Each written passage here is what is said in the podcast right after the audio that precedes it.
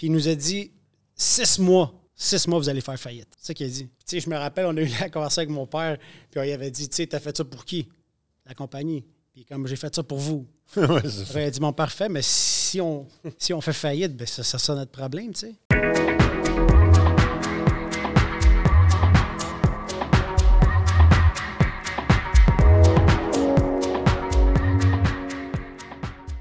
Bonjour tout le monde à cet nouvel épisode de Tout le monde a toujours raison avec mes co-animateurs Jean-Pierre Vaillancourt et Luc-Étienne Gagnon. Euh, on a comme invité spécial une personne que j'apprécie énormément, Monsieur Angelo Rubino, euh, vice-président, oh, excusez, euh, copropriétaire de Les Souliers Rubino, donc, et aussi animateur du podcast Un Espresso avec Angelo, aussi un des fondateurs de la Fondation Grain d'Espoir, qui ont eux aussi leur podcast. Donc, et euh, aussi animateur d'un TikTok euh, assez, euh, assez percutant et qui fonctionne bien.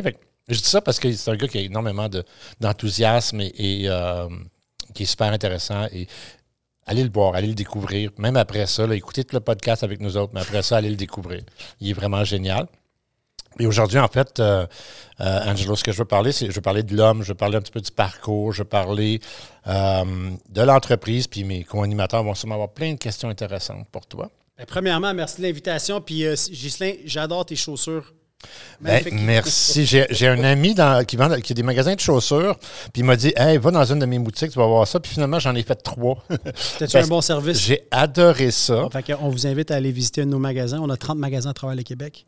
Fait que tu vois, product placement. Ouais, la plug Moi, est je représente le besoin, puis lui représente Mais- le mais je C'est génial. Écoute, on va, on va s'occuper de toi. euh, Depuis notre voyage en Italie, là, je vous vois partout. Ces billboards, les magasins, tu sais, partout. je- Peut-être Ah, donner un peu de contexte. Angelo, euh, Angelo.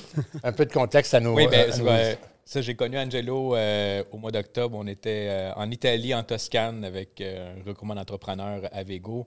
Euh, Angelo était notre euh, président d'honneur.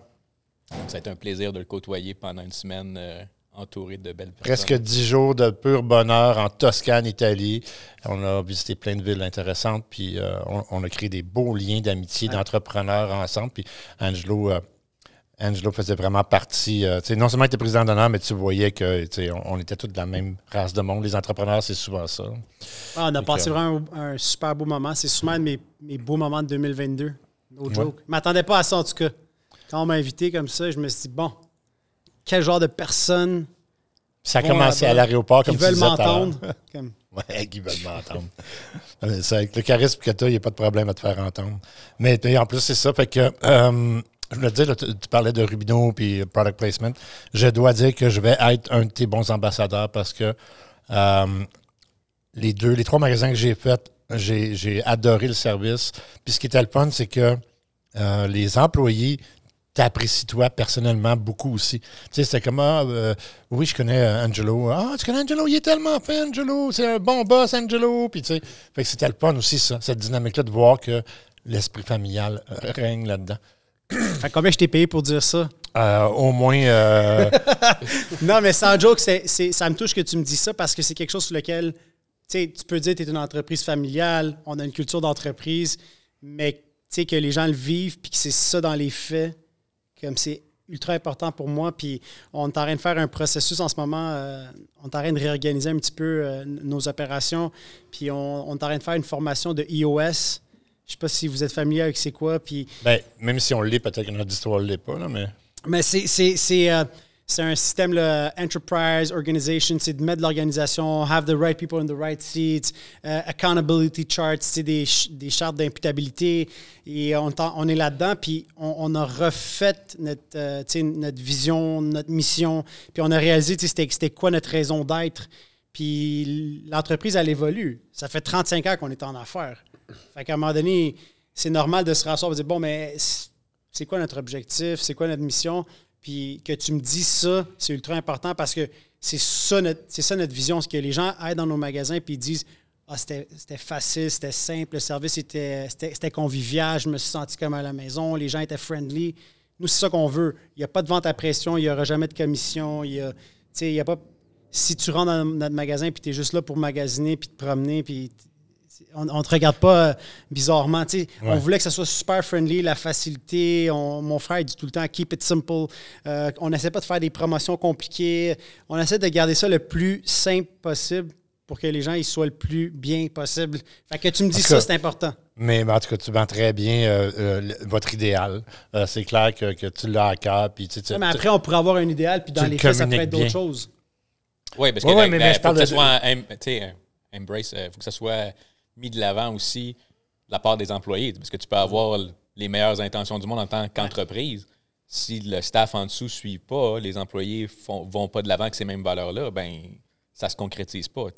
Qu'est-ce qui, qu'est-ce qui se démarque le plus entre le petit gars qui allait travailler chez son père dans la boutique qui faisait de l'importation de souliers euh, et le gars, euh, le- disons, je dirais l'ado qui sent bien adulte, qui lui, euh, avec son frère, voit, tu sais, comme le futur s'ouvrir. Parce que tout est arrivé, en fait, en plein milieu de, justement, l'effervescence des réseaux sociaux, euh, tout ce qui se passait. Moi, j'étais comme au début, début de la ligne. Toi, tu étais en plein dedans. Euh, tu sais, comment ça s'est fait, cette transition-là, dans ta tête? Pas tant en tant qu'employé ou fils de, mais dans ta tête, là, qu'est-ce que, comment tu voyais ça quand tu voyais l'entreprise de ton père? Est-ce que toi et ton frère, vous, voyez, vous aviez déjà une vision de dire, hey, on pourrait amener ça là? Ben moi, je me, depuis que je suis jeune, j'étais impliqué dans, dans l'entreprise familiale. Fait que je l'ai vu l'évolution. Puis je me rappelle, tu sais, j'étais allé en- à l'Université de Montréal en droit, puis j'ai un frère jumeau. Fait qu'on étudiait souvent ensemble. Tous les deux en droit, pour le Les dire. deux, on était en droit, puis Ouais. on- lui était meilleur que moi à l'école, je dois le dire. Académiquement, il était très, très fort, toujours dans les tops de, sa, de, son groupe. Fait moi, je me calais sur lui pour étudier, puis je dois vous dire, des fois, il a fait mes travaux parce que moi, là. Puis j'étudiais avec lui. à un moment donné, euh, tu sais, veux, veux pas, tu as des discussions. Je me rappelle d'avoir des discussions constamment sur. Parce que nous, notre objectif, c'est d'avoir notre bac en droit, puis après ça, de retourner dans l'entreprise familiale. Ça a toujours été clair. Ouais. Puis on voyait qu'est-ce qui se passait. Puis ça a été des années tough, là, 2008-2009. euh, je me souviens que c'était pas des meilleures années de Rubino. Puis on avait des discussions sur c'est quoi la vision, c'est quoi la direction qu'on devrait prendre. Puis pour nous, c'était clair qu'il fallait complètement changer le branding, le logo, le décor de nos magasins. Puis on en parlait avec mon frère, même avec les produits qu'on offrait, on voyait qu'il y avait un shift, que les gens voulaient des chaussures de marque. Les gens n'avaient plus rien à foutre de la culture de, des chaussures faites en Italie en cuir. Il y a eu une grosse Ouais, tendance hein, dans les années 80-90. là. Les gens payaient 200-300 dollars pour une paire de chaussures en cuir, puis ils gardaient ça. Ils payaient des bottes 400-500 dollars. Dans les années 80, là. le chiffre était différent. là. Les gens ils voulaient une paire à 50, 60, 70 dollars. On avait fait, euh, on avait écrit ça sur papier. là. Les gens ils veulent des magic price points, c'était des prix. Fait qu'on on savait qu'il y avait un shift. Puis quand on en parlait avec mon père, lui, c'est sûr que dans sa tête, il était Lui, il était bien où ce qu'il était. Ouais, il était bien où est-ce qu'il était. Lui, il aimait ça faire sa petite affaire. Les brands, là, pour ouvrir des marques comme ça, il y avait un travail à faire aussi. Il fallait que tu changes la direction de tes magasins pour même qu'ils ouvrent ton compte. Parce qu'ils nous calculaient même pas. Puis les premiers qu'on a approchés, c'était euh, un brand, je sais pas si je devrais le dire. Ben, c'est cette, cette marque de chaussures-là, euh, athlétique. Ils nous ont dit, genre, on va jamais être dans vos magasins. On dirait des piqueries. C'est ça qu'ils ont dit. Wow. Fait que nous, on a dit, ah ouais? Fait qu'on a commencé à travailler encore plus fort. Puis on a rénové les magasins, on a changé le branding. Puis tranquillement, pas vite, on a eu Converse. Converse, c'était Nike. Fait que Nike ont ouvert notre compte. C'est-tu eux les premiers que vous avez rentrés? Le premier brand majeur, là, c'était Converse. Ils sont revenus parce qu'ils ont déjà été dans nos magasins là, Ouais. il y a longtemps. Là, ils sont revenus, puis c'était c'était vraiment hot. Là. Nike ils ont ouvert parce que Converse appartient à Nike. Là, quand Nike est rentré, Adidas, ils ont ouvert notre compte. Puis ils sont, tous tombés un après Ah, ça a fait boule de neige, là, parce que là, une fois que. OK, mais les autres, s'ils sont là, il doit avoir un business case. Mais en fait, que- les brands athlétiques, ils vont même pas ouvrir ton compte. Si, on va dire, toi, tu ouvres une boutique de linge, puis tu veux avoir Adidas. Puis là, tu appelles Adidas, tu dis, moi, j'aimerais ça avoir des superstars puis des gazelles parce que je vends des habits pour hommes. Ils vont dire, t'es qui? Non, non, OK, c'est quoi les autres brands que tu vends? Là, tu vas dire, j'en ai pas, je veux, je veux vendre des Adidas. Puis ils vont dire, OK, merci, on, on va vous rappeler. Puis, ils vont jamais Puis te rappeler. pas, ça, c'est ouais. la réalité des- de ces marques-là. C'est comme une fois que tu en as un, là, les autres, ils veulent être dans, dans tes magasins. Fait que nous, on a fait le shift. On est arrivé avec nos projections. Tu sais, comme Converse, le premier, les premières personnes qui. On, a- on leur a amené là, notre vision board. Là, ça, c'est qu'est-ce qui va avoir là, le nouveau magasin, la version 2.0, le nouveau logo. On veut arriver à 35 magasins avant 2018. On avait fait tout un plan. Puis il a dit Moi, je ne crois pas dans le brand, je crois dans vous autres. Les jeunes. Je sais que vous allez être capable de, D'amener ça. autre niveau. Ouais. Fait que, tu sais, quand lui nous a ouvert, il nous a donné une grosse opportunité. J'oublierai jamais que Ça, c'est c'est vers quelle année, ça? Vraiment, 2010, on a commencé à ouvrir euh, les VAP. Puis, tu sais, notre idée aussi, c'était de faire des investissements immobiliers, d'acheter un terrain, de faire un petit développement. Déjà là? on- c'était clair pour nous qu'on voulait plus payer des loyers. Puis, tu sais, notre modèle d'affaires, ça a toujours été être un low-cost operator. Donc, être dans des centres d'achat qui n'étaient pas les centres principaux où est-ce que tu payes des loyers de fou. Puis, finalement, tu sais, Ah ouais, tu changes puis- un dollar pour 3,25 sous parce que quand tu payes euh, 150 dollars le pied carré, c'est très difficile d'être rentable. Oui, surtout qu'après un certain montant de revenus dans le magasin, tu dois donner un pourcentage de tes bénéfices aux, aux centres d'achat en plus. là. Absolument. Ça devient, euh, Nous, ça disait, devient lourd. le calcul était facile. Tu construis une bâtisse, tu mets un million, 1,2 million, tu as ta bâtisse, tu es une destination. Ah oui, c'est logique. Puis dans 10 ans, la bâtisse, ça va être payée. Ouais. Tu l'as amorti avec tes loyers. Pour nous, c'était même pas comme un. c'est- C'était c'était juste logique qu'il fallait faire ça. Puis on a commencé en région. Puis, puis le shift entre euh, l'entreprise paternelle à l'entreprise familiale, parce que, bon, ton père est resté quand même actif pendant un bon bout de temps, même pendant que vous, vous, vous aviez pris ça en charge. Tu as ta soeur, ta mère, toute la famille est là-dedans. Toute la famille est impliquée. ce shift-là là, de, de- des jeunes fils étudiants à euh, OK, là, on embarque pour le Ben, c'est ça l'histoire, c'est quand on est rentré dans l'entreprise familiale, à un moment donné, on est arrivé avec cette vision-là de il faut rénover les magasins, il faut changer le logo. Là, mon père, il a dit c'est c'est une dépense inutile. Les gens ils connaissent ton brand, tu veux changer juste pour changer, ça ne l'amènera pas plus de ventes. Puis on était déjà dans des situations comme difficiles. Lui, il ne voyait pas comme c'était un bon investissement. Puis il nous a dit six mois, six mois, vous allez faire faillite. C'est ça qu'il a dit. Puis, tu sais, je me rappelle, on a eu la conversation avec mon père, puis il avait dit, tu sais, t'as fait ça pour qui? La compagnie. Puis comme j'ai fait ça pour vous. Ouais, a dit, mon parfait, mais si on, si on fait faillite, ben ça, ça sera notre problème, tu sais. Ouais. Puis il était comme, allez-y, tu sais. Mais lui, il ne voyait pas euh, le potentiel, je pense, de, de faire un chiffre. Puis tu sais, quand tu vends des brands, des marques, tes marges sont beaucoup plus petites. Avec Nike, tu fais même pas sûr. 50% de marge. Tu es dans du C'est sûr. 48% de marge. Fait que quand tu vends une chaussure à 30% de rabais, il n'en reste pas beaucoup. Là. Fait qu'il faut que tu sois très tight. Puis euh, les importations, c'était différent. Tu sais, tu fais des Ouais, meilleures ouais, marges c'est sur sûr. Puis parce que tu es exclusif, euh, du temps. tu vends ben le prix ouais. que tu veux en réalité, il n'y a pas de comparable. Ta puis- marque maison, à la limite, puis tu sais, les gens peuvent pas le comparer avec autre chose. donc, ben, un euh, soulier fait à la main. Ça, c'est qu'est-ce que mon ça. père il disait. Mais dans la réalité, les gens, là, ils savent, ils sont pas stupides, ils voient la valeur. Puis tu sais, tu veux vendre quelque chose à 200 pièces qui n'a pas un brand, tu as des chaussures Nike pour hommes à 88 Fait que, est où la valeur ajoutée quand tu peux en acheter une à 50, 60 pas de marque, cheap. Quand tu dis j'achète un brand, je paye 20, 30 de plus, les gens ils vont payer le 20, 30 de plus les yeux fermés. Fait que nous, Ben, on faut a misé là-dessus. faut que tu fasses, en fait, euh, comme dans ce type de- d'entreprise-là, faut que tu fasses un choix versus, OK, est-ce que je veux aller vers un développement majeur ou je veux rester niché puis avoir juste, euh, tu sais, on dit, quelqu'un qui vend des Rolls-Royce, il n'en vend pas 18 dans la journée, là, on est d'accord, right? Puis il est très niché, puis il n'y aura pas 18 concessionnaires, puis il n'y aura pas d'expansion. Il va rester avec ses Rolls-Royce dans, dans son quartier avec ses clients de base.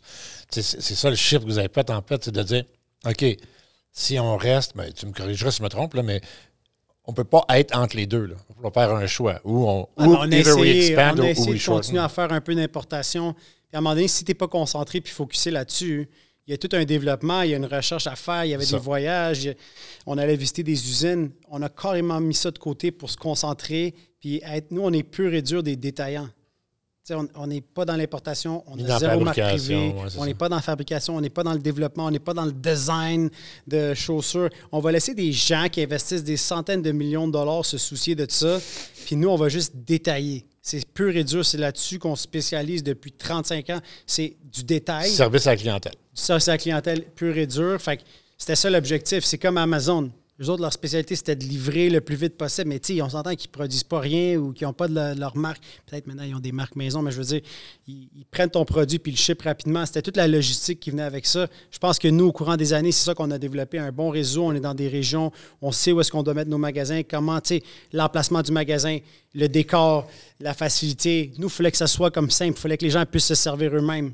Comme ça, si tu veux pas être servi, tu peux aller prendre ta boîte, tu peux l'essayer, ça fait pas. Tu sais, il n'y a pas de Ouais. pression, il n'y a pas de vendeur. Tu sais, le- les, les boutiques, là, comme très. euh, niche, le très. euh, Haut de tu- gamme ou. tu sais, euh, très haut de gamme où est-ce que tu dois avoir un vendeur, puis là, tu te sens un petit peu mal, là, il va chercher deux, trois paires pour toi, là, tu te sens que tu as comme une certaine petite pression de devoir acheter. Ouais. Parce que, tu sais, il y, a un jeu- il y a un jeu aussi d'ego. Ouais, Moi, ouais, j'ai déjà été ça. victime de ça, là. Tu vas dans un magasin, la belle fille qui te hein. sert, tu lui dis, c'est beau, moi l'acheter, m'en prendre deux. Parce que tu te sens comme un peu obligé. Il n'y a pas de ça, il n'y a pas de game, nous. C'est, on essaie d'être très, euh, tu sais, authentique. What Ouais. you see is what you get. Euh, On essaie d'offrir de la valeur. Mais comme tu dis, le fait que vous avez déjà des marques, qui ont déjà une réputation, il y a, y y aussi très souvent les gens qui vont aller chez vous acheter, ils savent, ils ont déjà une notion de ce qu'ils veulent avant de rentrer dans la boutique. J'imagine que c'est, ça va être le cas. Tu sais, nous, c'est sûr et certain qu'on sait ce qu'est notre clientèle cible. C'est vraiment 25, 35, souvent une mère qui a, qui a un ou deux enfants, puis c'est la facilité. On a un département d'enfants qui roule vraiment bien. Fait que, tu sais, c'est la facilité de, bon, il annonce de la neige, je vais rentrer là-bas, je sais que je vais pouvoir trouver des bottes de plusieurs marques, Ouais, c'est ça. avoir des prix qui sont justes, puis en même temps, elle peut chausser elle-même, puis c'est simple. Tu sais, je rentre, je me stationne en avant de la porte, boom, I'm in and out. Tu sais, c'est- C'était toujours ça notre souci, de rendre ça le plus simple Le possible. plus facile possible. Euh, J'ai une question maintenant que la transition est faite puis que vous avez prouvé, vous avez quand même été dans la bonne direction. Comment c'est perçu, exemple, avec euh, votre père, euh, tu sais, la notion de l'héritage, de patrimoine, à quel point la vision a changé, comment il, il se sent à travers tout ça? tu sais, Il sent l'impression que vous avez changé un peu Ben, trop ou assez? Ou, Je pense euh, que les résultats ils parlent par eux-mêmes. ouais, mais des fois, lui- le feeling. Je pense qu'il il est très fier. Il a l'air, Pierre, en tout cas, pour l'avoir rencontré. Oui, je pense qu'il est très fier. Au-delà de ses, ses rêves les plus fous, je pense pas qu'il s'était dit un jour on va arriver là. Tu sais, nous, même dans, dans nos rêves les plus fous, d'arriver à ce volume-là, Ouais. aujourd'hui. tu es rendu à combien de bou- boutiques, là? On a une trentaine de magasins brick and mortar, puis on a un magasin en ligne, dans le fond. Puis on est en train de regarder pour faire une acquisition aussi. Fait que, tu sais, on pourrait euh, facilement doubler nos ventes euh, dans les prochaines années. C'est assez exceptionnel, surtout avec la conjoncture qu'on a connue, avec euh, la pandémie qui s'est terminée il n'y a pas si longtemps que ça. Nous, ça a été des années de croissance. Fait qu'on a fait, je pense, un pas pire travail. On était capable de se Ben, vous avez, repositionner. ouais, vous avez été, parce que vous êtes jeune, parce que vous avez connu la croissance numérique, vous avez été capable aussi d'aller développer ce niveau-là. D'ailleurs, tu es très fort, toi, personnellement, au niveau de. de- de- j'ai- J'aime ça créer du contenu, tu sais. Puis C'est quelque ça. chose. Mon père, c'est quoi sa vision? Lui, euh, c'est un gars old school. C'est un gars traditionnel. Quand, quand, Fa- quand Facebook est parti, là, tu sais, 2008-2009, moi, je me crée un compte là-dessus. Puis là, je vois que c'était comme des gens universitaires. J'étais à l'Université de Montréal. Puis, tu sais, je me disais, oh shit, il y a une opportunité malade. Puis j'étais comme, il faut créer une page. Au départ, c'était des genres de groupes. Ouais. Là, après ça, c'est devenu des, des business pages. Puis moi, j'étais comme, il va avoir un potentiel énorme. Puis, tu sais, mon père, puis je te dirais même mon frère, il était comme, qui qui va acheter des chaussures, sur Facebook? Même mon Les père, sur lui, sa vision, c'est qui qui va acheter des chaussures par, Internet? Il faut que tu le files, il faut que tu y touches, il faut que tu l'essayes. Il pourrait pas avoir plus tort, mais euh, c'était ça sa vision, right? Lui, il appliquait ce qu'il connaissait. Fait que, tu sais, moi, je crée une page à un moment donné pour Rubino, puis it's a waste of time. C'est correct, occupe-toi-en. C'est une perte de temps. Aujourd'hui, on a, genre, juste à notre bureau chef, il y a 4-5 personnes que c'est tout ce qu'ils font. Créer du contenu, faire des photos, publier des choses. Parce que c'est super important, right? Je suis convaincu que c'est ça qui a fait qu'on on a été capable de bâtir une bonne communauté. Puis c'est ça qui a fait connaître notre, notre, euh, notre brand. La synergie euh, familiale là, dans ça, comme tu disais, ton frère, parce que ton frère et toi, vous vous aimez d'amour, mais vous êtes vraiment aux antipodes l'un de l'autre. Fait que la synergie là-dedans, dans les, comme les premières années où est-ce que vous avez repris l'entreprise en main, comment ça a été ce, bout-là? C'est quoi les défis que vous avez eus? euh, Euh, Quand mon père a décidé, comme, parce qu'il nous a donné même, on va dire, une période de probation, puis quand il a décidé de céder les rênes, lui, du départ, mon frère, il n'est jamais parti de l'entreprise. Quand il a fini ses études, il, est- allé directement travailler chez, chez Rubino à temps plein. Moi, j'ai fait un stage en droit, puis ensuite, ils m'ont offert une job. Fait que j'ai décidé de prendre la job, puis j'ai travaillé deux ans en cabinet. Fait que quand je suis revenu en 2011, euh, il y avait déjà un mouvement. Il y avait déjà un mouvement, puis mon frère n'était jamais parti. Puis, tu sais, il avait déjà fait un pas pire travail. Il était déjà en bonne position. Fait que moi, j'étais arrivé, puis on a racheté un partenaire qu'on avait, qu'on a eu pendant quelques années seulement, qui était dans l'importation de chaussures, puis il y avait aussi des brands. Longue histoire courte. On m'a appelé à un moment donné, on m'a dit T'as combien à la banque Ça nous prend une traite. Quoi? Ça prend une traite bancaire, là, on a besoin du cash, on rajette. Ils ont- Il y avait une close shotgun. puis là, je suis comme OK, mais je suis comme Va faire la traite. mais euh, ça, c'est mes conditions. Puis je veux revenir, puis je veux m'occuper de ci, ça, ça. OK. C'est comme ça que je suis revenu. Puis je me rappelle d'aller à la banque. À, la- à cette époque-là, j'avais un compte à la Banque de Montréal. Puis j'étais allé à, à la banque, il y avait la directrice. J'ai dit, ça me prend une traite bancaire. Elle dit, quel montant? Vide le compte. Le, au complet. Elle est comme, is there something wrong? Là, je suis comme, non. Qu'est-ce qu'on a fait? Elle est comme, is everything okay? Je suis comme, everything's great. Puis j'étais allé en haut, euh, je travaillais au cinquième étage d'une tour. J'ai pris euh, un banker box, puis j'ai rempli mes choses. Puis je suis parti. Ah, du bureau? Ouais. Tu travaillais. Pile poil de même. Comme euh, c'était un bon moment, puis je suis revenu en entreprise.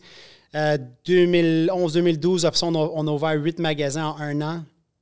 C'est là qu'on a commencé l'expansion parce qu'il y avait notre partenaire qui nous retenait un peu. Eux autres, ils n'avaient pas la même vision. Puis là, on a commencé à appliquer vraiment à fond.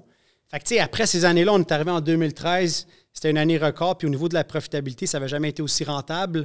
Fait que là, mon père, il a été obligé d'admettre que Ça marche. ça marche bien, puis euh, il, a, il a- il a fait comme une lettre, puis il nous a dit, tu sais, je vous cède. euh, Tu sais, c'était- un petit peu. euh, c'était théâtral quasiment. C'était comme. Ouais. Puis je me rappelle que lui. Passation officielle. Ouais, c'était comme une passation. Puis, tu sais, faut pas oublier, tu as, le leadership team, tu as, les, t'as les dirigeants, puis après ça, tu as, les actionnaires, tu as les propriétaires. Mon père, c'est toujours un propriétaire de l'entreprise. Ben oui. Il y a toujours un une genre de. Tu sais, un.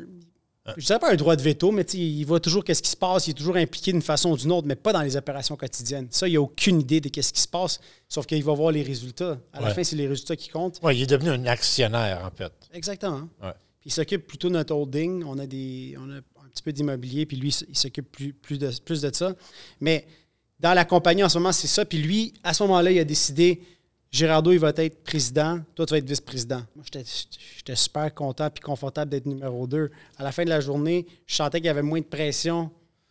J'étais confortable dans cette place-là, puis mon frère, ça lui revenait. Il a fait le travail. Je te dirais que c'est lui qui travaille le plus fort dans, dans la compagnie. Moi, je suis le gars créatif. Je suis plus comme visionnaire. Mon frère, c'est vraiment l'intégrateur. C'est lui le gars de chiffre. C'est lui le gars. Tu sais, c'est le gars qui travaille dans l'ombre. C'est le gars qui, qui tu sais, s'assure que ça fait du sens puis ça marche. C'est lui qui est tête au niveau des finances. Moi, là, si ça serait de moi, on- je pars toujours avec 10 idées. Par semaine, il y en a une de bonne. Puis des fois, euh, Mais en fait, c'est peut-être pas qu'il y en a juste une de bonne, mais c'est parce que tu peux pas faire les 10 en même temps non plus. non, mais c'est ça. Des fois, c'est juste pas pas, sont toutes bonnes, mais il faut que tu en Je te dirais qu'elles sont pas toujours toutes bonnes, mais c'est ça la, la synergie. Fait que ouais, on s'aime d'amour, ouais. Euh, mais en Non, même mais ça paraît. Là. Je veux dire, je vous ai vu interagir. Euh, dans ton podcast, tu l'as reçu. Tu sais, vous- you give each other your props. Nous, nous, nous, la famille, pour moi, il n'y a rien de plus important que la famille. Puis quand, quand j'ai eu des problèmes, puis je sais pas si on va en parler plus tard, euh, à un moment donné, j'ai eu des problèmes avec la dépendance. Les seuls qui ont été là, On c'était peut en famille. parler là, si tu veux. Ben, c'est ça. Sais, on a eu des succès. euh, tu sais, arrive 2013. Ensuite, on, on a- on s'est lancé dans une division de restauration. On a, ça a été très, très bien, très lucratif pour nous. On a toujours fait de l'argent avec ça. Restaurant, restaurant, euh, OK.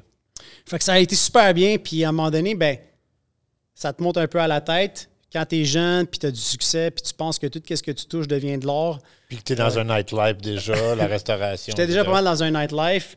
Euh, J'aimais ça sortir. Je- ma famille me, me voyait toujours comme un gars de party. Tu sais, mon frère, c'est un gars réservé, qui aime pas trop ça sortir, qui, qui a toujours été avec des blondes, il a toujours été sérieux. Ouais. Ça fait, je pense, 16 ans qu'il est avec sa blonde. J'espère que je me trompe pas. Puis, sais, Tant, tant que c'est pas la tienne, c'est pas grave si tu te trompes. Ah, moi, ça a été un désastre, euh, mes relations. J'ai jamais eu une relation plus que deux ans, trois ans. Là, c'est ma plus longue relation à vie. Puis presque cinq ans de rétablissement. Ça tombe bien. Puis hein? j'ai, ça fait plus que quatre ans que j'étais avec ma, ma copine. On a un garçon ensemble. Fait que, tu sais, les affaires vont super bien. Mais euh, ça n'a pas été toujours le cas. Fait que, tu sais, mon frère, c'était le gars plus stable, sérieux. Euh, C'est lui qui s'occupait vraiment. Son, son rôle dans l'entreprise était vraiment important. Moi, c'était différent. Je développais des affaires. Fait que j'étais toujours parti. J'étais toujours le sur la route. networker aussi. Là, Je le fais beaucoup qui- du networking. Mon frère, ça l'intéresse pas. Des entrevues, ça l'intéresse pas.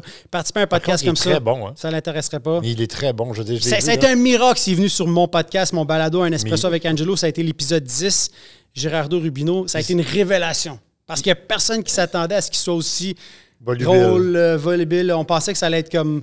Mais non, il s'est prêté au jeu, puis il est vraiment bon. Non, non, mais- il est excellent. là. Il pourrait être devant le micro quand il veut. Il. Ouais, il, est, il est fort, mais lui, je pense que c'est- pas sa passion. Puis, Ouais, des fois, il fait des jokes en disant Toi, tu danses sur le stage que j'ai euh, construit, puis s'il entend ça, il va trouver ça drôle. Mais ça a été un gros travail d'équipe en famille.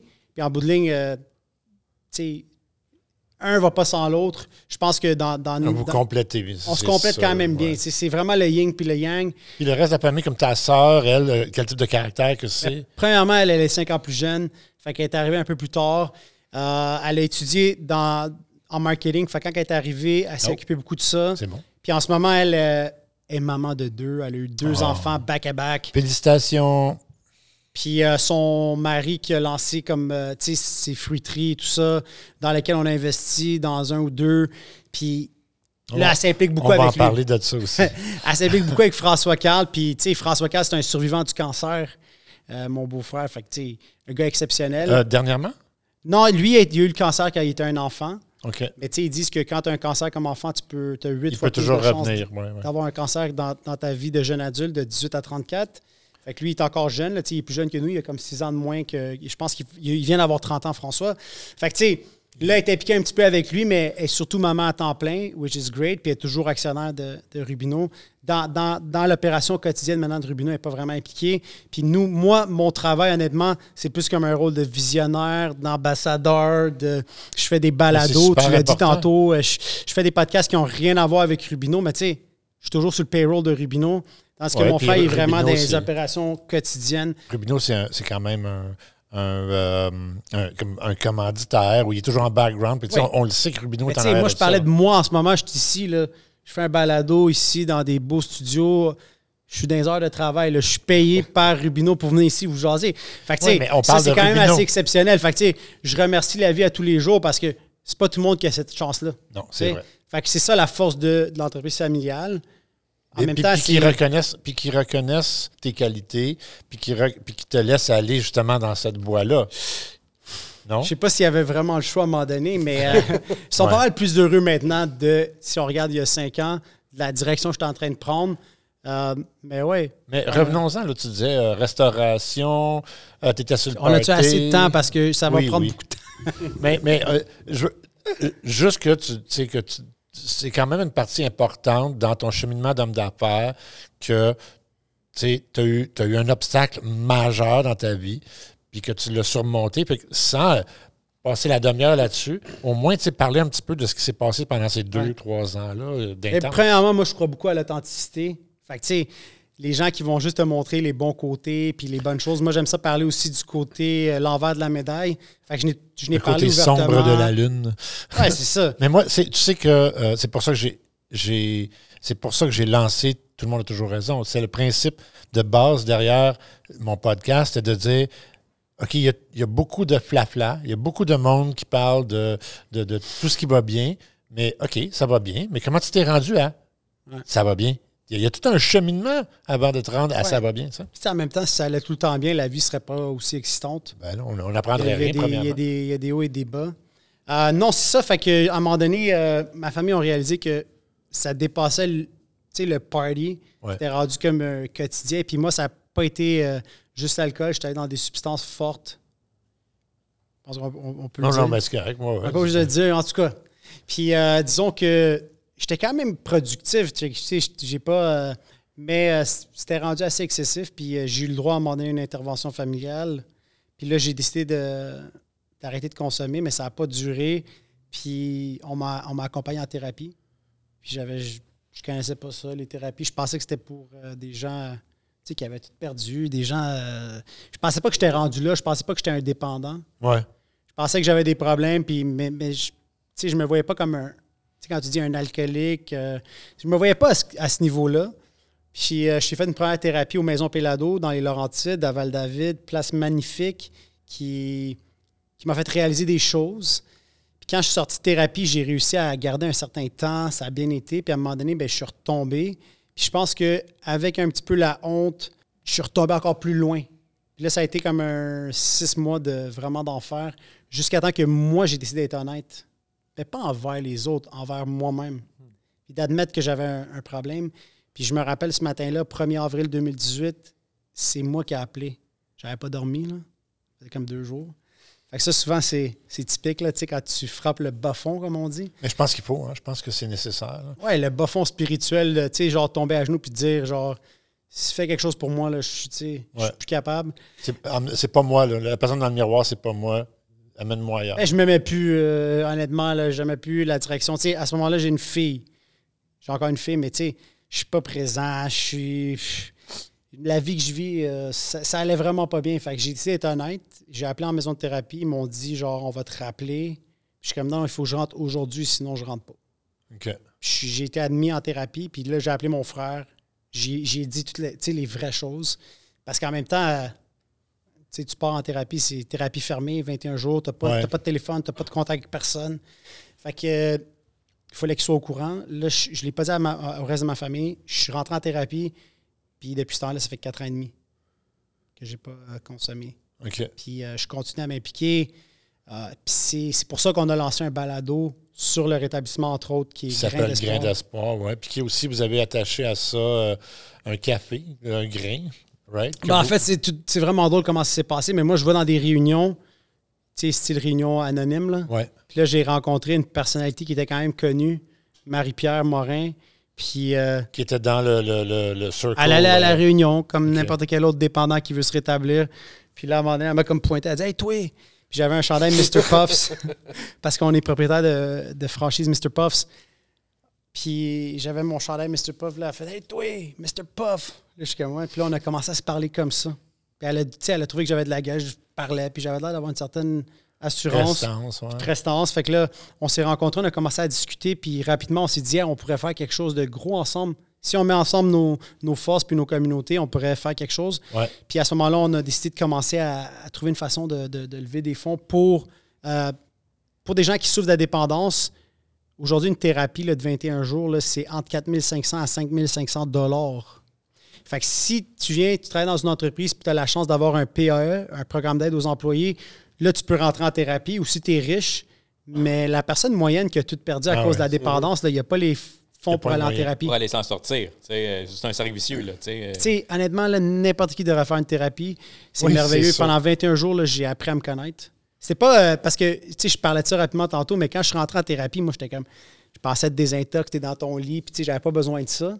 Mais finalement, j'étais allé là-bas, puis il y a des ateliers, tu apprends à te connaître, il y a comme. Il y a des ateliers sur les comportements, sur plein de choses. Je, je me suis amélioré les deux fois que j'étais allé là-bas, tu sais. Ouais. Fait que j'étais comme, fuck, tout le monde devrait faire une thérapie. Fait que même si c'est un problème ou pas, il y a différentes sortes de thérapies. Ouais. Mais euh, j'étais allé là-bas, puis j'étais comme, et c'est dommage qu'il y ait des gens qui aimeraient ça aller là-bas, puis ils n'ont pas les moyens. Fait qu'on s'est dit, on va, on va essayer de lever des fonds. Puis là, on s'était dit, ça serait le fun si on pourrait avoir comme un produit que, qu'on met de l'avant, tu sais, pour aller chercher des fonds. Puis on a eu plein d'idées.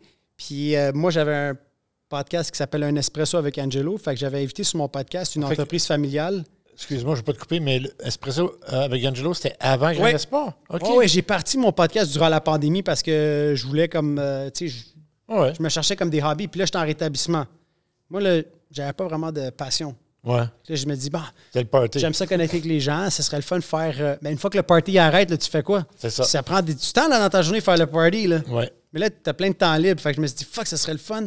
Fait que j'ai lancé mon balado. OK. Je même. que lui était avant. Mais, euh, Puis J'avais invité Anne-Sophie Brossard de Café Brossard parce que c'est une entreprise familiale. Ouais.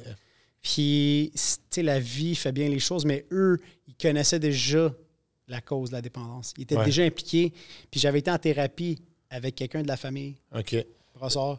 Puis, tu sais, la vie fait fucking les choses bizarrement. Puis moi, j'étais allé au secondaire avec, avec Anne-Sophie, puis au, au- cégep avec elle. Elle était l'agressée, elle? Oui, Ok. exactement. Fait que je la connaissais personnellement.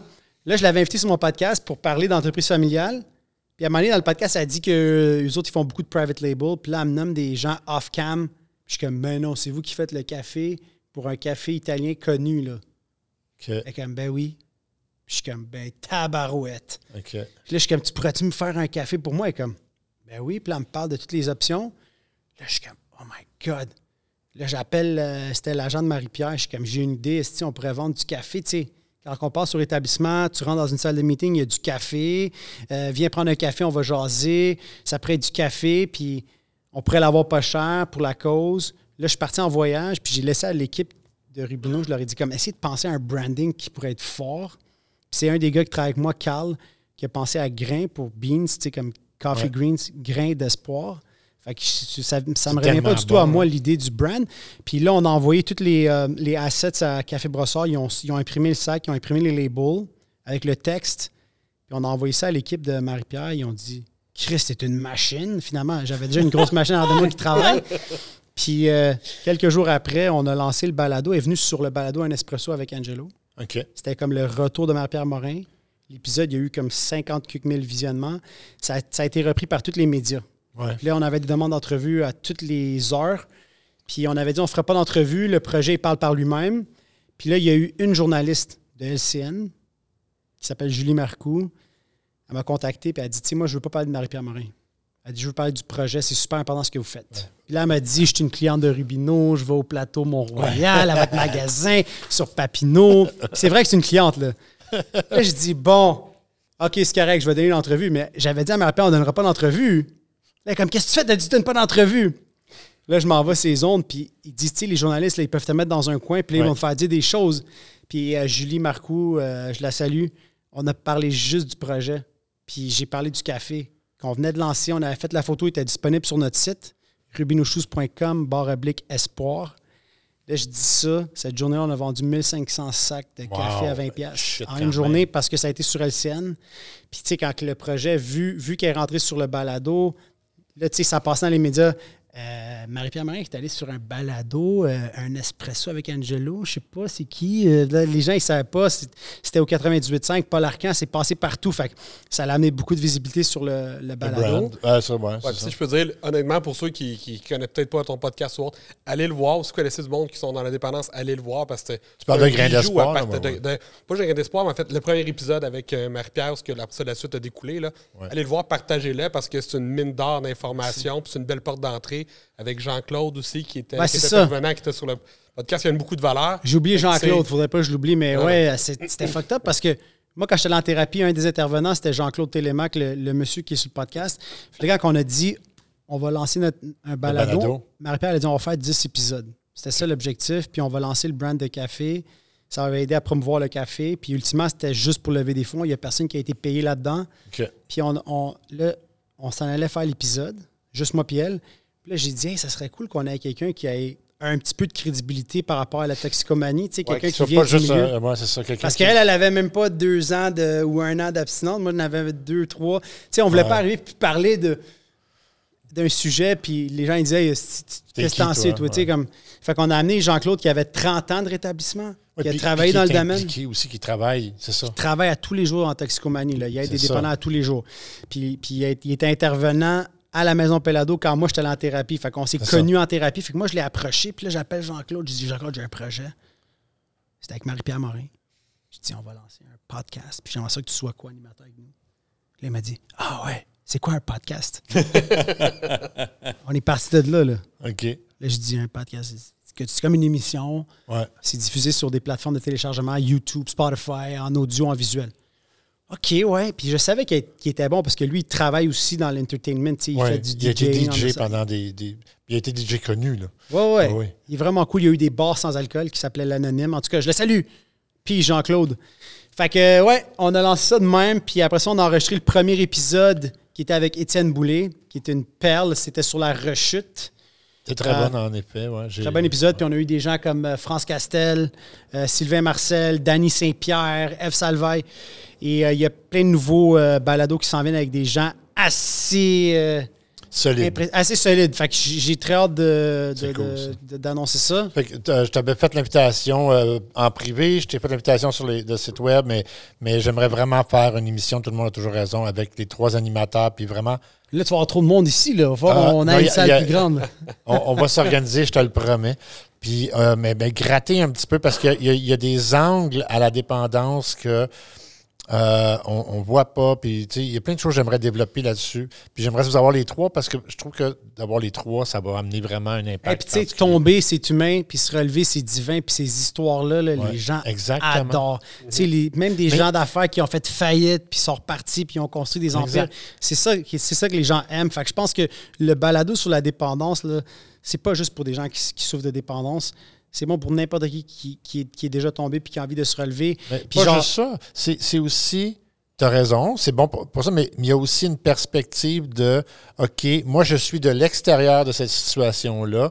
Comment je fais pour comprendre? Comment je fais pour m'impliquer? Comment je fais pour aider? Tu sais, il y a ça aussi. Il y a tout l'aspect de dire, OK, moi, je. Ou puis il y a peut-être des gens qui vont se découvrir dépendants de certaines choses sans même savoir qu'ils l'étaient. Tu sais, ils vont peut-être se reconnaître dans des choses. dans les- la dernière année, là, on a été invité euh, chez Desjardins, on a fait une conférence Grain d'espoir pour les employés de Desjardins. Ils ont 57 000 employés. Ouais. Puis on parlait du sujet de la dépendance. Puis là, il y avait des gens en présentiel au complexe Desjardins, puis ils faisaient ça en radiodiffusion partout sur leur portail. Ouais. Puis il y a des gens qui ont levé la main en disant Hey, je pense que je me suis reconnu. Ben oui. Parce qu'on disait, tu sais, l'alcoolisme, ça a plusieurs visages. Là. Ben oui. Peut-être toi, tu bois une bouteille de vin par jour puis tu as perdu le contrôle. Tu n'es pas capable de vivre sans ta bouteille. Les gens souvent avaient l'idée d'un alcoolique, tu sais, le mononcle alcoolique ou l'ivrogne. Non, être, Il y a sous- plusieurs être alcoolique et être sous, c'est deux choses bien différentes. C'est ça, exactement. T'allais t'allais- t'allais dire quelque chose par rapport à ça? J'ai perdu mon idée, mais j'allais dire quelque chose, mais ça devait pas être si. euh, Je parle trop. c'est l'alcool, puis c'est c'est ça fait ça, je perds des bouts. Non, je- Oui, Non, je c'est sais, ça. mais c'est ma faute. Moi, je Non, parle non, beaucoup, ben non, puis, je- correct. puis je passe sur un sujet puis sur un autre. non, mais c'est c'est ce qu'on veut. puis c'est- ici, c'est ça. Le, le- le principe de ça, c'est on discute de Non, tout ça ça. a juste à valoir de toute façon pour y donner raison. Eh boy. Ah, ah oui, c'est vrai, ce que j'allais dire, c'est. Je Ah, le vois? podcast. Vous parlez aussi du fait que le principe défaire un peu limite, que sortir de la dépendance, c'est pas juste une question de volonté. Ça va te donner des outils aussi un par l'entourage de le comprendre, tu sais, parce que on a souvent ça de dire Ah ouais, Oui. t'es capable. Si, tu sais, si t'es. T'as arrêté pendant un mois puis tu te pètes la face au party de Noël, c'est parce que t'as pas été assez fort. T'as pas été assez bon. Mais le fait étant que c'est pas Mais il y ça avait, que ça il y avait, fonctionne. il y avait des tabous par rapport à la dépendance parce que les gens, là, quand tu dis, bon, ben, j'ai un cancer, j'ai le diabète, il y a comme une sympathie. Ouais. Quand, puis la part du temps, les gens ils disent, euh, tu as un problème d'alcool, ils vont dire, mais c'est ta faute, c'est toi qui as choisi de consommer. Ouais. J'ai un problème de drogue, oui, mais c'est toi qui choisis. Il y a, y a sais- moins de sympathie. Mais à la fin de la journée, c'est une maladie. Moi, là, là, je suis le meilleur exemple de ça. Quand j'ai eu l'intervention familiale, puis là, je vous partage quelque chose de, de très personnel. là. Moi, là, j'étais vraiment honnête. là. J'ai dit, je vous promets, c'est fini. Je toucherai plus jamais à ça. Puis là, mon père avait dit, si on prend un petit verre une fois de temps en temps en famille, c'est correct. Mais tu sais, j'avais dit, c'est fini la coke. C'est fini. J'étais vraiment honnête. La même journée, je suis retourné consommer. Mais j'étais honnête à ce moment-là. Le moment où tu l'as Mais c'est tellement honnête. fort. Euh, c'est une maladie, guys. Pour vrai, Ah oui, c'est ça. ça l'affaire qu'il faut, qu'il faut Mais- Ah, réaliser. puis c'est la même chose avec la dépression. C'est quelque chose qu'on voit pas non plus. Tu sais, quelqu'un a le bras cassé ou comme tu dis, c'est le cancer. Bon, ben OK. C'est physique, on le voit, tu sais, euh, tu sais, radio, peu importe. Là, quand ça se passe entre les deux oreilles, tu dis Ah, mais là, OK, wake up, là, euh, c'est fini, là, euh, la récréation est finie. C'est comme, faut que tu retournes travailler. Oui, mais mentalement, je suis pas prête. J'ai besoin d'aide. Mais comment Ouais. tu le prouves, ça, que tu n'es pas. euh, suis en train d'étirer du temps ou de. Tu sais? Puis les gens se sentent impuissants parce qu'ils savent pas quoi faire, tu sais. Mais, mais Euh, Mais souvent, ils pensent qu'ils sont seuls à vivre ça. Ouais. C'est ça l'affaire la plus folle. Puis nous, on a fait le balado pour dire non, t'es pas c'est seul. pas ça. ouais. Puis juste de partager ton expérience, des fois, il y a des gens que ça va allumer des lumières. Puis moi, le plus beau cadeau que j'ai eu dans la dernière année, c'est il y avait un gars qui était allé en thérapie parce qu'il a, il a pété une ballonne, là, tu sais, il a fait un. Comment on dit DUI, là, il a bu, euh, il a conduit sous l'influence de l'alcool. Puis la policière, là, elle a envoyé le balado Grain d'espoir. Elle a dit T'écouteras ça. Pour moi, ça, c'était la meilleure paye du monde. Mais ça. Quand c'est rendu que dans le milieu, on dit à des gens Hey, regarde ça, peut-être tu vas te reconnaître. Ouais. Comme, oui, parce que tu ça m'a donné une raison d'être. ne reconnaît pas qu'il y a un problème. Mais au niveau de la société aussi, là, on a Moi, là, encore- j'aurais jamais pensé que j'étais dépendant. Là. Même, même quand. Jusqu'à la toute fin, là. Non, tu pensais que c'était un choix. Ouais, j'étais comme, ah, je- dans le fond, je suis capable. Si je voulais vraiment, je serais capable d'arrêter. Mais c'est parce que c'est à cause d'elle, puis c'est à cause de lui, puis c'est à cause, puis les- c'est à cause. Jusqu'à temps que j'ai été capable d'être honnête envers moi-même, Ouais. Rock bottom. De frapper le bas fond, Ah ouais. puis de vivre. Moi, j'ai décidé de vivre dans l'abstinence. Ça veut dire que je fais un choix de ne pas boire, rien, zéro. Je- Puis l'affaire la plus facile pour moi, c'est de ne pas prendre le premier verre. C'est la chose la plus facile. Si je prends le premier verre, là, ou je joue à la roulette russe, ça se peut que ça se termine mal. Ça se peut que je sois capable de prendre juste un verre de vin à soir, puis Ouais, mais demain. pourquoi? Mais c'est une question de temps avant que je retourne dans un genre de, de pattern, puis ça, je le sais aujourd'hui. Avant, je ne le savais pas. Avant, je ne le savais pas. Mais tu sais, tu parlais, euh, tu parlais des tabous et tout ça. Puis euh, toi, tu parlais de, la- de- de- des dépressions. Tu sais, dernièrement, là, il n'y a même pas une semaine, j'ai vu un article que quelqu'un, quelqu'un encore, une personne, une personnalité publique disait Ah, pour moi, la dépression, c'est une forme de paresse.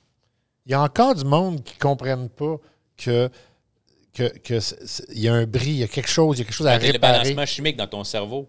Puis, Ça. t'as beau avoir toute la volonté du monde, lorsque ce débalancement-là est rendu trop important, ça peut plus se ramener tout seul. Ouais. C'est- physique, c'est juste pas Tu as apparent. besoin Exact. de médication, tu as besoin de, de- ben, un, aller à la cause aussi, parce que là, c'est bien beau de dire, OK, on te bourre de pilules, maintenant, on va te mettre sur le Prozac, ton problème est réglé. C'est Ouais, une à la béquille, base- en fait. Là. Ça, À une la base, Ouais, ma tu dépression a été causée par dépendance. quelque chose. Puis si je ne vais pas régler ça, on est tellement dans un milieu de. On veut que tout le monde soit ultra performant, tout va ultra vite, puis tout le monde a peur de décevoir, puis qu'est-ce que le monde va penser de moi? Ah, mais ça, ça. tu sais? Qu'est-ce que Euh, le monde va penser de moi? C'est, c'est probablement le plus gros fardeau social en ce moment, c'est le jugement. C'est de vivre dans le jugement. Euh, d'ailleurs, on vit tellement dans le jugement qu'on se permet de juger les autres pour ne pas être jugé. Right? Oui, oui, mais c'est drôle, c'est sur qui on peut taper pour détourner mais l'attention. imagine, moi, là, je viens d'une Ouais. d'une famille italienne. C'est super tabou de parler de n'importe quel sujet, juste d'être vulnérable. Ouais. Juste de montrer ses émotions. Ouais. Déjà, ça, pour moi, c'était un gros changement dans ma vie. De parler des vraies affaires. Tu sais, ça va pas bien. J'ai besoin d'aide. Juste demander de l'aide. Tu sais, pour un homme, là, je trouve que c'est encore Oui. bien plus difficile. Oui, oui, parce qu'on n'est pas, on a- on n'est pas amené à, à penser. Moi, j'étais chanceux. J'ai un père qui est un peu comme toi. C'est un, un père, un industriel, un homme d'affaires qui était très établi, euh, extrêmement respecté à travers le Canada et les États-Unis dans, dans son domaine. Puis tu savais jamais comment il filait, puis il était toujours de bonne humeur. Puis en fait, il était toujours neutre. Mais, contrairement à son propre demeanor, il nous a montré, nous, à ne pas être comme ça. Il, a dû voir à un moment donné, moi je l'ai eu plus tard aussi, moi je suis le bébé de la famille, puis on est quatre, puis mon père avait 43 ou 44 ans quand il m'a eu. Peut-être qu'il avait acquis cette, cette, euh, cette- cette, euh, sagesse-là. Mais tu sais, moi, il m'a appris à, à- à m'ouvrir, il m'a appris. à- puis, tu sais, je- j'en suis en, en grande partie l'homme que je suis grâce à mon père. là. Mais, mais cette, cette génération d'hommes-là, c'est. Non, non, t'as pas le temps de te plaindre. T'as pas le temps d'avoir mal. T'as pas le temps. T'as pas le temps. Tu, tu fais ce que tu faire. That's Tout it. qu'est-ce que tu fais pour euh, prendre soin de toi, euh, prendre un moment pour toi. Là, mon père, il- lui, il voyait ça comme c'est une perte de temps. là. Ouais, Tu tu pourrais ça. être en train de travailler à la Oui, t'as pas le temps, c'est ça. Tu sais, si on peut aller même plus loin, tu sais, il y a beaucoup de monde qui ne peut pas. se- Tu sais, on- tantôt, tu parlais du 21 jours, ça coûte 4500, 5000. Puis on va en même temps d'avouer. Tu sais, exemple, quelqu'un qui travaille 40 heures par semaine, de dire j'ai un problème, de se l'avouer, de devoir le dire à son employeur, parce que c'est du jour de maladie par année, de dire je disparais 21 jours, faut t'expliquer le pourquoi. faut que tu, tu perds ton salaire pendant une partie de ces journées-là. Ben ça oui. coûte beaucoup plus cher. Tu sais, parce que de l'avouer à ton employeur, ton employeur, ça le rend insécure. Il dit qu'est-ce qui va se passer, non, non, non, c'est Oui. pas livré ma job. J'en- il on en il a parlé de ça sur un balado, puis on avait dit aux employeurs, aujourd'hui, on est dans une situation parce qu'on est en pénurie de main-d'œuvre. Fait que, tu sais, l'intérêt de l'employeur, c'est de prendre soin d'eux. Ben oui. Puis je pense qu'un employé que. Puis là, je parle aux employeurs, là, si quelqu'un vient te voir puis il te parle de son problème puis il a été honnête, c'est dans ton intérêt dans ton devoir de l'aider. Puis cet, Ben oui. cet employé-là, il va être bien plus performant après, il va être bien plus loyal. Tu sais, quand il va dire cette personne m'a donné une deuxième chance dans la vie. Dans je- mon pire moment, on m'a accompagné. tu sais. Ouais. Parce que j'ai entendu, j'ai vu des euh, gens là, en, comme euh, en thérapie qui parlaient que quand ils l'ont annoncé, ils ont perdu leur job parce qu'ils ne voulaient pas avoir un dépendant dans la compagnie. Aujourd'hui, je pense que ça a évolué. Là, Ouais, je pense que ça a beaucoup évolué. Un, il y a plus de dépendants qu'on pense, de un. Puis de deux, de toute façon, tu sais, même au-delà du côté humain, si tu aller juste à terre avec l'employeur, tu dis, s'il est déjà assez bon pour être dans ton équipe maintenant, imagine comment il va être en revenant. tu sais. Il va être encore plus productif, plus d'énergie. Il va être, tu sais, euh, Ouais. tu sais, je- je- comme je t'ai dit, en tout cas, je l'ai envoyé, un, tu sais, de l'épisode avec Marie-Pierre, à un de mes amis, euh, qui est quasiment un frère, là, tu sais, euh, qui a des problèmes. En fait, lui-même, il est dans l'étape où il se le dit que c'est le cas, mais que c'est pas grave parce qu'il fonctionne. Il est fonctionnel. Il est fonctionnel, mais de il mes amis que, j'ai vu là, dans une épicerie dernièrement, parce que j'ai déménagé, j'ai revu un ami d'enfance avec qui on a dérapé solide. Puis il me disait Hey, j'ai félicitations, tu sais, on se parle plus vraiment. Il m'a dit Félicitations, j'ai vu les, euh, les balados. Puis, il dit, Mais moi, je suis pas, euh, je suis pas rendu là. euh, tu sais, moi, je suis fonctionnel. J'ai encore ma job, j'ai ma blonde. J'ai dit Ouais, puis je bois tous les jours. Mais c'est pas un problème parce que tu sais, je suis fonctionnel. Fait que tu sais, il y a encore cette incompréhension de être fonctionnel. Ça veut pas dire que tu as besoin de te rendre au point où est-ce que tu es justement dans le fond du baril pour demander de l'aide. Non. Puis il y a bien du monde qui ont de la misère à se l'admettre que, que c'est un problème. Puis je le juge pas du tout. Peut-être un jour, il va être prêt. Ouais, ouais. Mais euh, la part des gens, ils se disent Ouais, mais tu sais, moi, je. Mais Moi, j'ai entendu, tu sais, même, même style de discours, je suis pas prêt encore à faire face à mon problème. Ça, j'ai entendu ça. J'ai quelqu'un, moi, qui m'avait dit Ah, euh, en fait, on parlait de toi. Puis, euh, puis je disais Ah, en tout cas, ce gars-là, il m'énerve. Non, c'est pas vrai. fait que j'ai dit euh, tu sais, on parlait de toi, on parlait de l'invitation. grain d'espoir, puis on parlait de plein de choses. Puis, puis lui, il- cet ami-là, que, que j'ai arrêté de lui parler pendant plusieurs années parce que c'était rendu qu'il sautait des coches.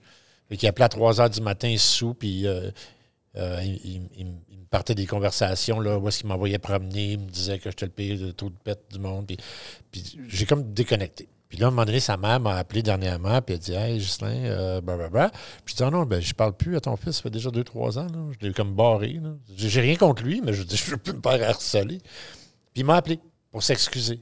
Tu sais, puis il dit oui, je dépassais, j'allais trop loin, tout ça. J'ai dit, mais tu sais, j'ai- un ami euh, qui a passé à travers des moments difficiles dans sa vie, puis, puis euh, il s'est retrouvé là-dedans. Tu devrais peut-être faire ça. tu sais, Peut-être que tu devrais aller chercher de l'aide, vu que tu es conscient de ton problème. Puis il m'aurait pas dit, ah ouais, mais moi, je suis pas prête encore à faire face à mon problème. C'est quelque chose. hein. Écoute, t'as t'as des gens qui rentrent, là, ils sont en début vingtaine. T'as des gens qui sont en fin soixantaine. Il y a des, tu sais, c'est dommage parce que les gens que je vois arriver à 60, ils se disent J'aurais aimé ça avoir Ben compris oui, bien plus tôt dans ma vie. Je me serais sauvé comme un méchant tour de carrosse, puis j'aurais peut-être pu passer une meilleure vie. Mais euh, moi, je suis pas dans le jugement. Puis n'importe qui qui a besoin d'aide, il y a des ressources, il y a, il y a de l'aide. Puis je suis tellement dans la gratitude aujourd'hui de pouvoir vivre dans ce mode de vie-là. Moi, je continue à faire des réunions. J'en ai fait deux la semaine passée. Je fais le balado. Puis les gens, ils me disent Ouais, mais là, tu sais, ça va bien. Là. Pourquoi tu as besoin de continuer de. Ils disent tout ça pour vrai, le monde? Ouais. Ah ouais? Tu sais, comme, tu sais, as-tu vraiment besoin d'aller euh, encore à des réunions? Puis euh, là, je parle de réunions AA, CA, ouais. Cocaïnomane Anonyme. Puis euh, eux autres, ils n'aiment pas ça être nommés, là, mais. Tu sais, moi, je continue à y aller parce que j'aime ça. Puis je me dis, calice, quand moi j'allais mal, puis je suis allé, là, il y avait des gens qui allaient bien. Ouais, c'est ça. Si Ça tout le monde a- aussi tu sais, de voir des gens qui ont réussi à passer au Ben, travers puis qui peuvent c'est- accompagner. Euh, Absolument. Ça prend les deux, right? C'est vrai dans tout, hein? Right? Je veux dire, Dans l'entrepreneuriat, on, Ben, a, on a masterminds, on fait la même affaire. là. c'est la même chose, c'est des, c'est des supports, des, des Mais group le parallèle support, numéro là. un, tu sais, c'est quoi, Ghislain? C'est en affaires, si tu veux gagner, là, colle-toi, c'est des gens qui réussissent. Ben, c'est la même En, chose. en- en rétablissement, c'était la même chose. Moi, je me suis collé sur des ça. gens qui ont choisi de plus consommer. Tu sais, Il y, a un- il y a un dicton, il y a une phrase dans les NA, Narcotiques Anonymes, qui dit Mes nouveaux amis qui ne consomment pas, sais, qui ont choisi ce nouveau mode de vie, Ouais. ça, c'est mes nouveaux amis. Ben, j'en ai parlé tantôt avec euh, Ray de Yellow Seats. C'est- Il y a des gens que dans mon entourage proche, là, des frères, que j'ai comme arrêté de parler. Puis c'était pas parce que c'était pas des bonnes personnes. C'est juste que Ça te ramenait dans, dans des Et patterns voilà. que tu Ça ne me ramène- plus vivre. Là, tu sais. donc, à un moment donné, faut que tu te choisisses. Puis j'ai fait ce choix-là. Puis à un moment donné, j'ai eu un message de cette personne-là. Pour dire, hey, j'ai vu ce que tu as fait. euh, tu sais, ils ont entendu parler du balado avec Marie-Pierre. Hey, je suis vraiment fier. On devrait se revoir. On devrait aller prendre un café. Ouais. On, on devrait se parler. Puis je sais pas si moi, j'étais encore prête à. J'étais encore rendu là. Puis c'était rien contre la personne. C'est juste moi, j'étais comme. Peut-être on n'a plus les mêmes points en, en commun. Peut-être on est rendu à des places différentes. À un moment donné, il faut que tu réalises, là, comme moi, là, j'ai beaucoup de temps à, à- à donner, Ouais. mais j'ai pas beaucoup de temps à perdre. Fait que je choisis les gens avec qui je veux m'entourer aujourd'hui. Puis j'aime ça m'entourer de gens qui réussissent encore mieux que moi. Des gens qui peuvent m'inspirer. Des gens qui peuvent m'apprendre des choses, qui peuvent me montrer des affaires. J'ai- essayé d'éliminer les gens qui, qui sont pessimistes, négatifs. Parce que c'est un choix que j'ai fait. Ouais, ouais. Mais si, si toi, tu as un problème, par contre, puis tu as besoin d'aide, je vais être là. Ouais. Mais, mais je peux pas prendre cette charge-là tout le temps sur mes épaules. Puis même dans le rétablissement, il y a des gens que j'essayais d'aider, puis il y a des gens qui veulent juste pas s'aider. Tu sais, tu peux amener le cheval à l'abreuvoir, mais tu peux pas le forcer à boire. Fait qu'à un moment donné, je me suis comme détaché, j'ai juste décidé d'arrêter d'avoir raison, puis juste être heureux. Ouais. Il y a des victimes éternelles aussi, là, les gens qui prétendent vouloir s'aider, mais qu'en fait, tout ce qu'ils veulent, c'est s'accoter sur toi le temps qui, qui, qui, qui débarque. Mais on va. euh, on- on- c'est sûr qu'on refait un podcast juste qu'on Juste sur la, la dépendance. OK, c'est c'est accepté. Ouais, c'est sûr. Sûr. J'accepte l'invitation. Je peux pas parler pour mes euh, co-animateurs. Des Non, mais l'invitation, c'est à vous trois, puis je, moi, je vais les, je vais les écœurer jusqu'à temps qu'ils disent oui. Ça, c'est une autre affaire. Hein? Il y a des gens qui me contactent. euh, Est-ce que tu peux demander à Marie-Pierre si elle voudrait participer à telle affaire? Puis des fois, je suis comme. C'est pas, je suis pas je- son des fois, je suis moins euh, tolérant, puis je leur dis, tu sais, je je suis pas son agent. Genre, son agent, si tu veux la contacter, Ah ouais. essaie de la contacter à travers les. ou l'envoyer un message direct sur Instagram. Mais en fait, moi, je, suis d'accord avec toi, mais moi, mon invitation, c'est pas à Marie-Pierre Morin. Tu comprends? Mon non, invitation, c'est à grain dire, je fais juste dire comme j'ai j'ai des situations de même dernièrement, Ah ouais. puis c'est comme, Ah oui, c'est ça. Je ne suis pas son agent. Je suis 100 à un moment donné, je d'accord peux pas gérer toi. aussi son agenda, puis je sais pas si elle est disponible cette journée-là pour venir. euh, Exactement. Mais mais ça, moi, ça serait un plaisir de revenir parler d'un sujet que j'aime pas mal. parfait. Puis on va le faire. Fait que, euh, mais on va revenir donc à, à l'entrepreneur, le gars multiprojet. Tu sais, tu as parlé de, tu avais Mr. Puff, tu as parlé de, de la restauration, tu as parlé de ton beau-frère avec euh, euh, la- Fraîchement bon, de fraîchement quartier. Exactement. Fait que, c'est quoi les projets en ce moment qui sont, euh, qui sont en, cours, qui ne sont pas finalement les souliers Rubino? Euh, Est-ce que vous êtes, vous avez, avez-vous toujours des Mr. Puffs? Êtes-vous toujours impliqué dans, dans, des, euh, dans, ce type de, de- d'entreprise-là? Ah oui, alors on a une division hospitalité, on a des, des restaurants Mr. Puffs. Je suis impliqué dans quelques affaires. Il y a des nouveaux projets qui s'en viennent dans lesquels ça se peut qu'on investisse. Puis des fois, ça peut être lié aussi avec le, le projet de la, du balado Oui, ou pas. Mais euh, on a investi dans différentes affaires. Après ça, le core, c'est toujours chaussures Rubino, c'est toujours Ouais, la business de comprends. Le chaussures. reste, mais- c'est comme pour. On en avait parlé, je pense que euh, quand tu achètes un building, ben c'est le fun qu'un des commerces, c'est le tien. Ouais. Right. On, on continue de faire des investissements immobiliers, voir un développement, euh, exemple, plus résidentiel. Absolument, on était plus dans le commercial. On a acheté aussi beaucoup de- de- d'immeubles dans, dans des zones urbaines à Montréal, Ouais. Villeray, euh, le plateau. Fait qu'on continue de faire des investissements, mais à, à la base, euh, tu sais, j'essaie de me concentrer. J'ai essayé d'être moins éparpillé cette année. Je trouve que ça, c'était une de mes résolutions. Euh, j'ai essayé de faire beaucoup d'affaires. Étant un visionnaire, là, moi, je me lance dans plein d'affaires, Ouais. mais je me tanne vite aussi. Je comprends pas. Non? Mais On euh, tu sais, pas mal tous comme c'est- ça. le hamster, il va vite. Puis là, à un moment donné, quand le projet, il roule, là, je perds l'intérêt, puis là, j'ai envie Ouais, de faire d'autres l'autre choses. tu vas aller à d'autres choses. Tu Mais sais, j'essaie de me resserrer un petit peu dans... Faut, que je- faut que je me retienne un petit peu. Puis là, tu sais, je suis papa de deux enfants. ouais. Ça aussi, c'est ma priorité, man. J'ai pas envie de passer à côté mais tu as l'air d'en profiter de ce temps-ci d'ailleurs. tellement. Ouais. J'ai, tu sais, ma blonde, elle m'a fait réaliser, tu n'auras pas, exemple, euh, 35 ans toute ta vie, euh, puis tes enfants, ils n'auront pas euh, un an, deux ans, trois ans. Enjoy, puis j'ai, commencé à profiter. J'ai voyagé pas mal, moi, durant la, la pandémie. J'ai, essayé de profiter aussi de la vie. Ouais. Puis il n'y a pas juste... euh, Oh, puis tu as une belle âge pour le faire aussi. Tes enfants sont dans une belle âge Merci. pour le Je suis faire. en forme aussi, je m'entraîne, je, je- je prends soin de moi, j'ai envie d'être là longtemps puis d'être en forme pour ma famille. Puis c'est ça, moi, c'est ça les projets que j'ai envie de faire. Après, ça se peut qu'on ait des annonces pour le, le balado. OK. J'aimerais ça faire d'autres choses, à faire différentes. Mais euh, ça, c'est vraiment des projets de cœur, des choses qui me passionnent. Je sais pas si c'est des Mais business. fraîchement bon. euh, euh, euh, donc, le projet de ton beau-frère, ta sœur et, et vous autres, vous êtes impliqués. On peut dire que ça aussi, c'est un projet de cœur. Au, au niveau urbain, c'est un projet de cœur. Ben, merci. Ben ouais, il n'y a pas, pas tout le monde qui partage cette opinion. Oui, on a Mais, vu ça, là, mais bon. Mais non, tu sais, en bout de ligne, je réalise que tu peux jamais satisfaire tout le monde. Puis il y a toujours des gens qui vont pouvoir, qui vont vouloir critiquer. Puis nous, on a, on a fait des acquisitions euh, sur la rue Jarry. Et euh, dans une de ces immeubles-là, on a mis une, une fruiterie de quartier. Puis dans l'autre immeuble qu'on avait acheté, il y avait trois locataires, dont un des locataires, c'est une fruiterie de quartier qui est là depuis 40 ans. Ouais. Puis euh, cette fruiterie-là, bon, ben, il n'y avait même pas de bail signé. Les, les gens qui avaient la, la- la bâtisse, ils ne l'entretenaient pas, étaient comme abandonnés. OK. Fait que nous, il y a de l'argent à mettre là-dedans, il faut restructurer. Fait qu'on a envoyé des avis pour dire bon, mais on, on te laisse un an. Dans un an, il va falloir se rasseoir pour renégocier un bail. Puis il va falloir que tu payes la juste valeur. euh. Je vois ce que t'es parce que nous, pour mettre de l'argent dedans. Ouais, c'est ça.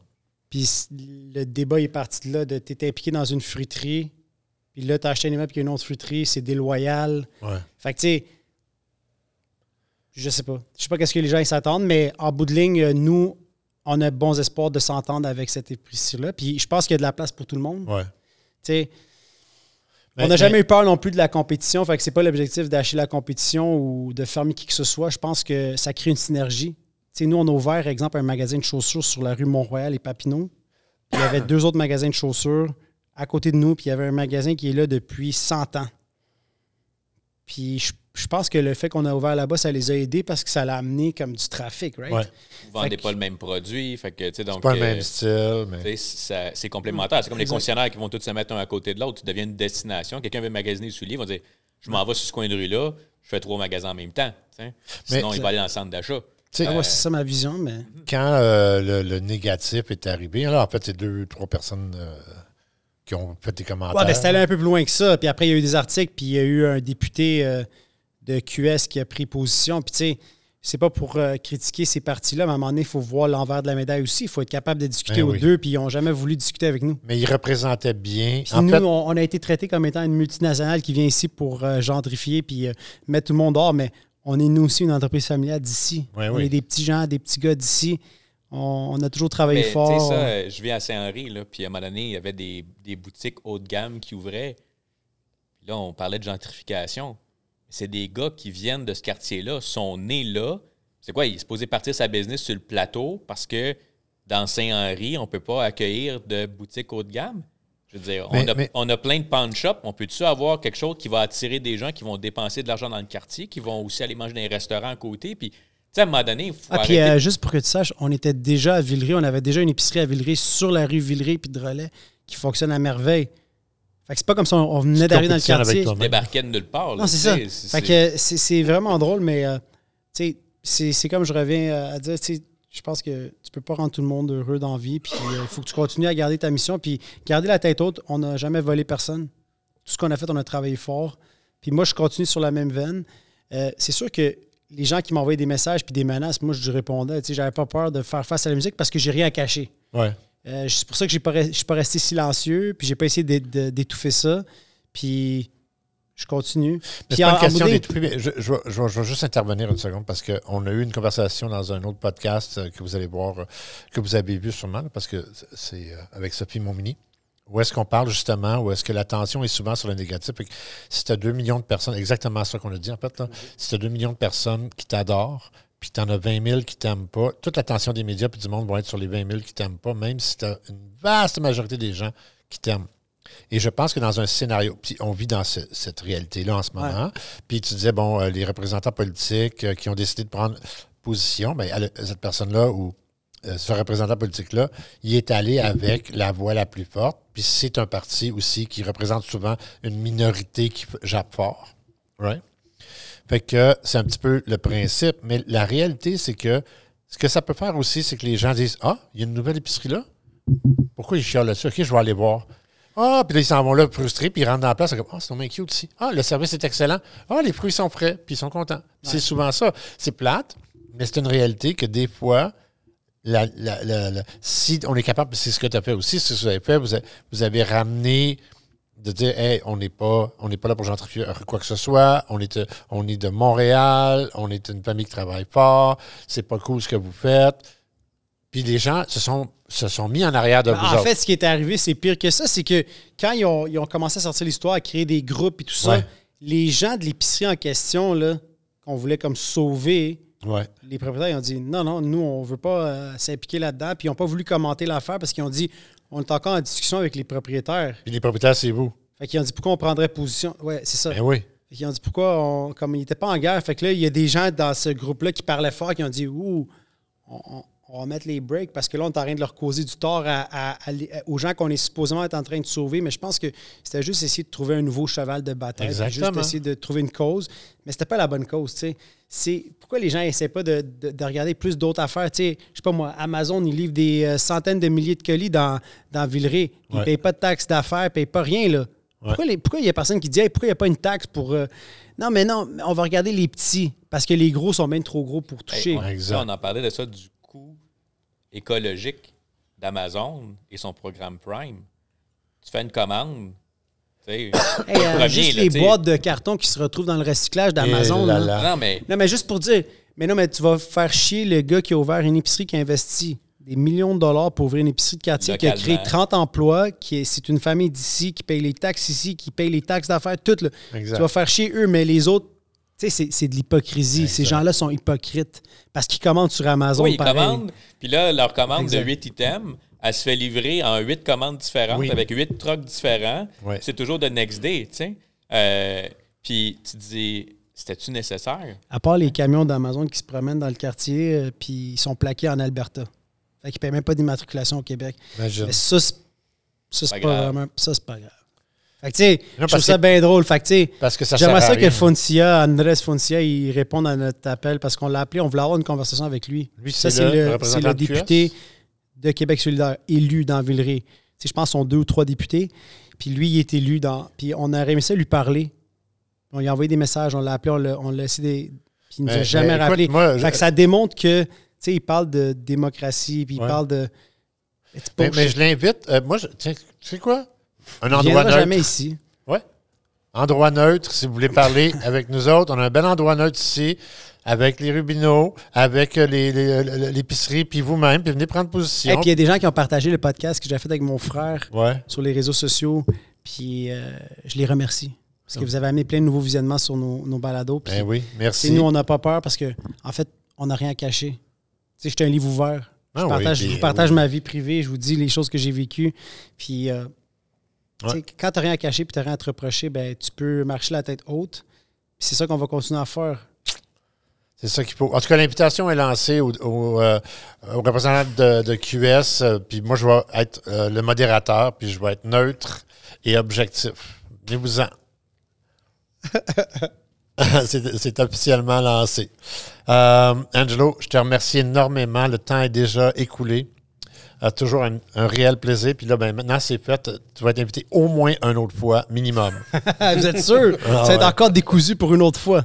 Ah, on n'a pas été décousu du tout. Ça a été super fluide, puis on apprécie vraiment beaucoup. Merci les Euh, gars. allez le voir, sérieusement. Là, ça fait plusieurs fois. Jean-Pierre l'a mentionné, euh, le Christian l'a je le mentionne. Il est super le fun à suivre. Puis Comme il l'a dit, c'est un livre ouvert.